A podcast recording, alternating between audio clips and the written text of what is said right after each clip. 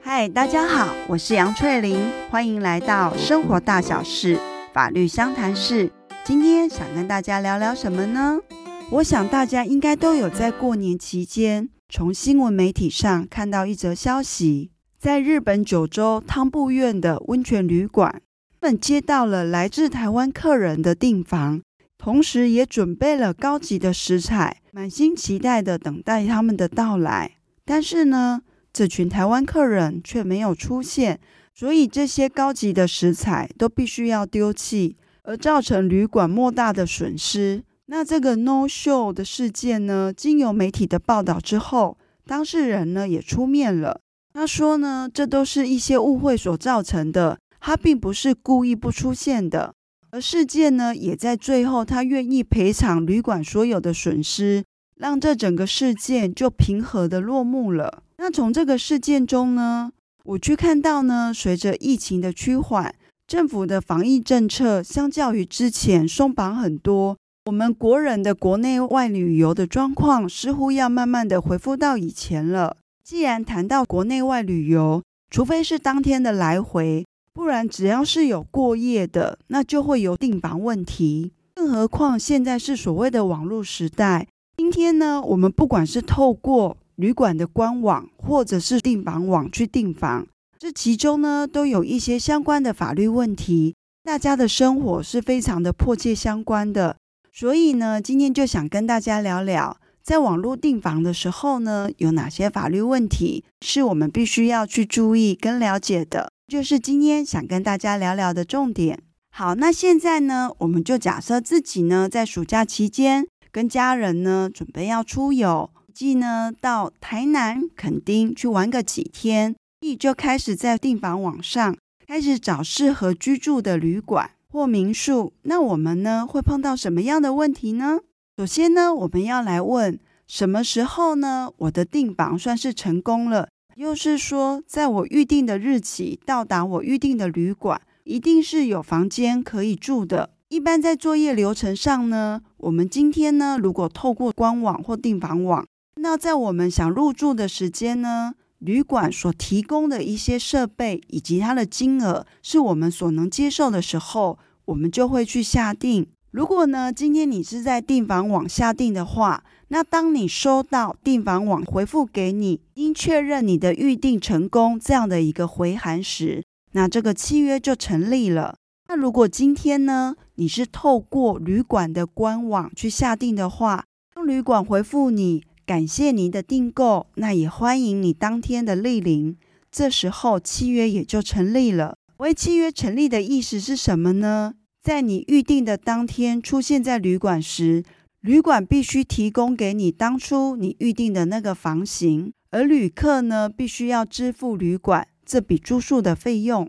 那既然契约已经成立了，我们就来谈谈关于契约的内容到底是什么。旅馆业者呢，提供住宿服务，今天你可能是他的客人，明天还有其他的客人也会接收到一样的服务。那这时候呢，旅馆业者可能为了交易上的更有效率，就会针对他希望提供的一个契约内容，先把它写出来。而作为旅客消费者呢，对于这些契约内容呢，原则上他就只能有接受或不接受这样的两个选项。咦，大家听到这里，没有觉得很有熟悉感？之前几集好像曾经也提过，没有错，这就是在前几集谈到拉面事件的时候所谈论的所谓的一个定型化契约的概念。我们不是也提到吗？针对这样的一个定型化契约，政府呢，在基于保护消费者的立场下，针对某些类型的契约呢，有去做了应记载及不得记载事项的一些规定。而在关于呢旅客订房上呢，观光局呢就有一份个别旅客订房的定型化契约，所规范的呢就是关于旅馆业、观光旅馆业以及民宿业者跟个人旅客之间在订房上的一些相关的法律规定。我们在上次就已经有提过，关于政府已经颁布的定型化契约的范本，企业经营者呢跟消费者之间。这样的一些企业内容呢，你有违反政府机关的相关规定的话，那就会是无效的。那原本政府机关要求应该要记载的事项，就算企业经营者在这份契约上并没有去记载时，消费者还是可以主张它的有效性。所以原则上，提供住宿的这些旅馆业或者是民宿业者，他们都会以这样的一个定型化契约的范本作为参考，再根据呢自己个别的一个状况去做些微的调整。接下来呢，我就会针对这样的定型化契约范本里，作为消费者呢，应该要去知道的一些条款来做个说明。前面我们刚刚有提到啦，当契约成立的时候，其实消费者你就是付钱，旅馆业者呢就必须是要在你预定的当天提供房间，让你可以住宿。那对旅馆业者来说呢，担心的呢是预定的当天，这个消费者并没有出现。算想要租给别人，可能也都来不及了。那旅馆是不是就损失了一天的一个住宿费的收入呢？所以呢，在这个定型化契约里面就有去提到，关于呢旅馆业者在旅客还没有来入住前，就可以收取一些费用。定型化契约里呢有提供几个方案，让双方当事人来选择。一种呢是完全不收定金，第二种呢是收部分的费用。而这所谓的部分费用呢，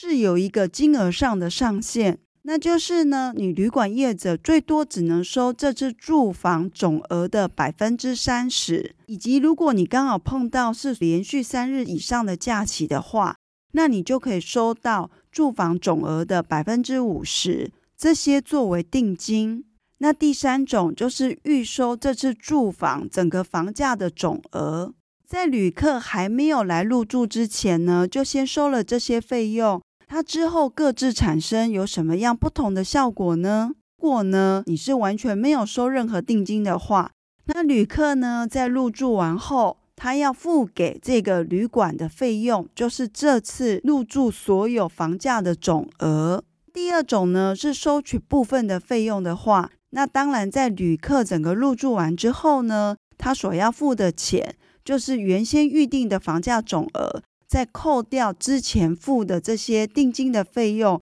所剩下的差额。那第三种呢，你还没来入住之前，已经预先付了全部的一个金额给旅馆的话，那当然你这次来住就不用再付任何的费用了。那这种状况呢，是在一种很顺利的状况，就是旅客呢也有在预定的日期出现，然后也来入住。而且呢，也得到了旅馆所提供非常好的服务，等于双方都是皆大欢喜的状况嘛。但是有时候呢，可能会碰到有一种情形是，原先都已经预定好这一些住宿的地方了，可是可能在事后有发生一些事情，而导致于呢不能够在预定日出现的时候，那这时候呢会发生什么样的法律效果呢？我们就可能要来分。不能够去入住，是因为自己的原因想要取消，还是说有不可抗力的原因？如果今天是出于个人的一些因素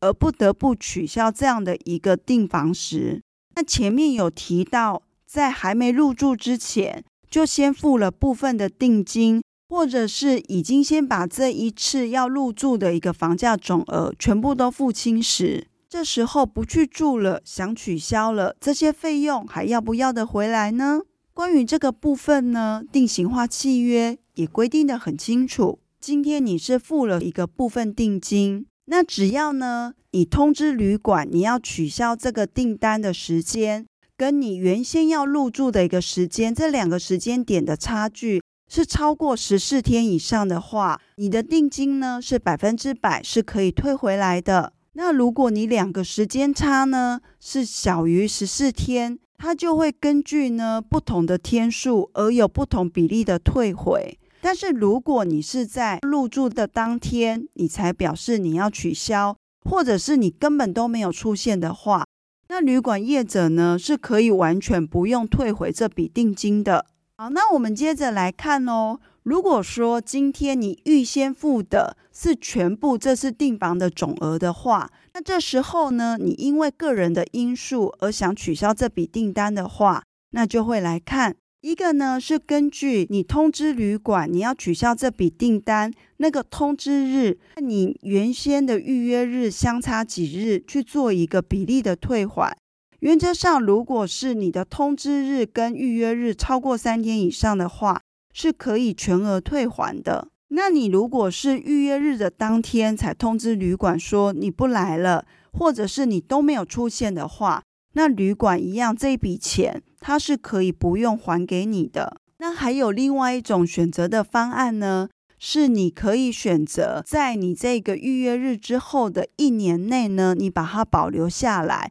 作为呢以后你来消费的时候的一个折抵。那从以上这样的规定中呢，我们就知道，旅客消费者即便已经预约了住宿，但是他还是可以事后取消的。只是相对应的要付出一些代价，越早通知旅馆业者，这个旅客要取消订房时，他所必须付出的代价就会比较少，甚至于呢，有可能是完全不用付任何费用的。或许就会有人提到说，那如果今天旅客碰到的是旅馆业者，他在预约的同时是不收取任何费用、任何定金时，是不是就没有所谓代价的问题呢？所以，就算呢，旅客想要取消，是不是就不用去通知旅馆业者了呢？即便你今天预约时并没有付任何定金，你的不出现还是会造成旅馆业的损失时，旅馆业者当然是可以来跟你求偿的。而他有时候呢，并没有去对于这些客人进行求偿，可能是考量说求偿所要付出的一个时间成本。可能远高于一天住宿的一个费用，所以他才没有进行后面的动作。是想跟大家说的是，如果你真的有事情不能够去住了，一定要打电话跟对方说清楚。No show 呢，除了道德的观感不好之外，其实还有后续的法律赔偿责任的问题呢。刚刚呢已经讲了，因为出于自己的原因而必须要取消这样的一个预定。相对应也要付出一些代价。那如果今天呢，碰到是一些不可抗力的原因时，那这些费用呢会怎么样的处理呢？定情化契约里面一样有提到，如果今天呢是因为地震、台风啦所引起的停班停课，或者是交通上的一个受阻，而导致于说旅客没有办法过去入住的时候，这些不可抗力原因发生时，业者呢，都必须要无条件的退还他所收取的一个定金的全额，或者是之前已经预收的整个房价的总额。因为在这种不可抗力的因素之下呢，客呢是无需付出任何代价的。那前面呢，针对这个个人旅客订房的定型化契约里面的一些条款内容做介绍说明之后呢，再透过网络平台在预定住宿地点时，还有一些其他相关的法律问题是可以聊一聊的。那我打算在下一集的时候再来做个说明。所以现在呢，我们就先来小结一下，就是针对今天所讲的，当你呢决定要到外地旅游的时候，你会开始搜寻相关的一些住宿资料。而在你看到呢这个住宿的地点、价钱都符合你需求的时候，你也决定下定时，有哪一些法律的问题？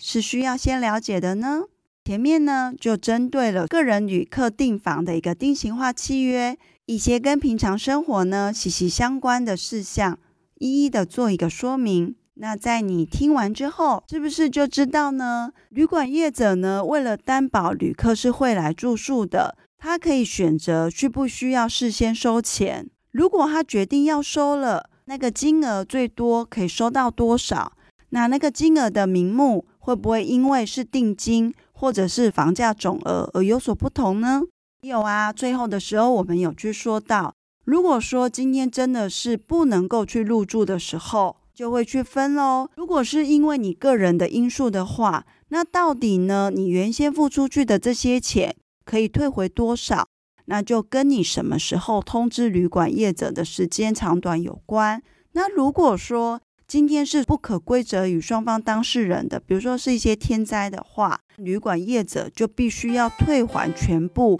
预收的那些款项。那这就是我们今天的 podcast 想要介绍给大家认识的。我们今天就到这边结束喽，下次再见，拜拜。